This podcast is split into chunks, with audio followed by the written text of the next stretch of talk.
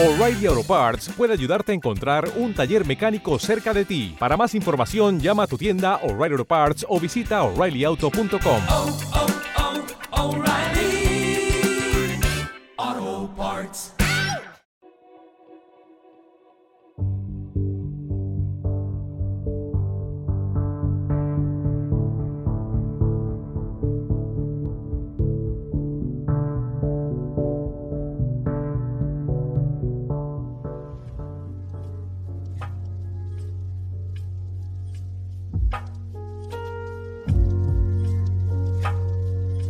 Pues hola de nuevo, aquí estamos de vuelta.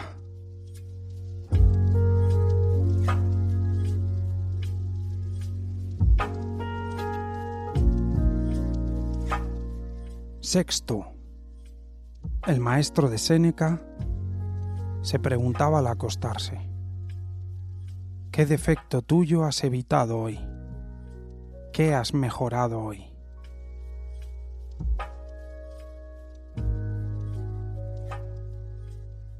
Una de las cosas más sorprendentes que ya te he mencionado es la cantidad de similitudes que se pueden encontrar entre el estoicismo y el budismo, o digamos entre el estoicismo y las sabidurías orientales.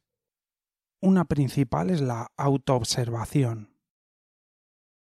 Así que algo maravilloso de lo que nos provee la naturaleza es la capacidad de autoobservarnos, de tomar conciencia de nosotros mismos, porque sabemos que el pensamiento, en un amplio porcentaje, es pensamiento no deseado, se autogenera. Nuestra mente piensa por sí misma. No es que nosotros decidamos pensar en algo. Si no hubiese la capacidad de observarla y a través ya solo de, de la observación darse cuenta uno de su contenido y de si tiene sentido o no, si no hubiese esa capacidad, es que no lograríamos poder vivir. Hay personas que han desarrollado muy poquito su capacidad de autoobservarse. Porque es que, como siempre te digo, es que no nos lo enseñan. Y eso es que es doloroso. Tantas cosas que nos quieren enseñar y no nos enseñan a autoobservarnos a tomar conciencia de lo que pensamos, del contenido de nuestros pensamientos. Si te digo todo esto, es porque la autoobservación creo que es la herramienta clave.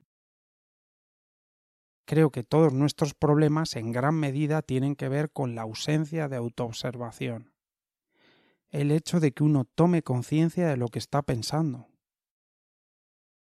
Porque si cada pensamiento que surge en la cabeza yo lo doy por bueno y lo sigo, y tomo acciones siguiendo lo que dice ese pensamiento, sin que el o la centinela de la mente, la atención consciente, sea capaz de separar lo que es importante de lo que no lo es e incluso de lo que es bueno para mí y lo que no lo es, estoy, pues prácticamente como dicen, secuestrado por mi propia mente por un dispositivo que hay en mi cabeza que emite pensamiento sin parar, basado en lo que ha aprendido y en las impresiones emocionales que recibe y en las creencias y estructuras mentales que tiene, también muy basadas en las estructuras sociales que uno ha aprendido. Creo que todo obedece al nivel de reflexión o irreflexión de una persona al nivel de toma de conciencia o de no toma de conciencia de las cosas.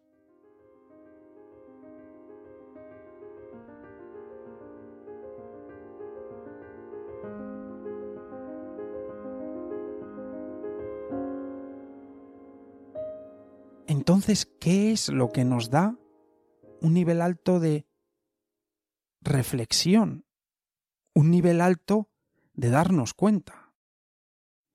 ¿Qué hace o cómo puedo yo ser una persona reflexiva, una persona que se dé cuenta, una persona que se dé cada vez más cuenta, una persona que sepa en cada momento qué es lo mejor para uno mismo y para los demás? que tenga la capacidad reflexiva para no elegir cosas que hagan mal a los demás, como crear tecnologías que puedan hacer daño a los seres humanos. Grandes mentes están creando tecnologías que van a hacer daño a los seres humanos y que les hacen daño. Y que saben que son creadas para hacer daño.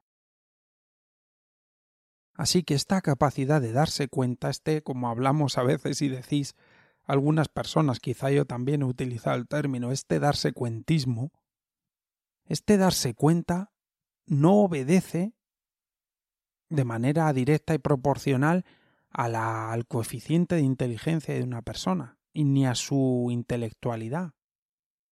Obedece a otra cosa. ¿Te está gustando este episodio? Hazte fan desde el botón Apoyar del podcast de Nivos. Elige tu aportación y podrás escuchar este y el resto de sus episodios extra. Además, ayudarás a su productor a seguir creando contenido con la misma pasión y dedicación.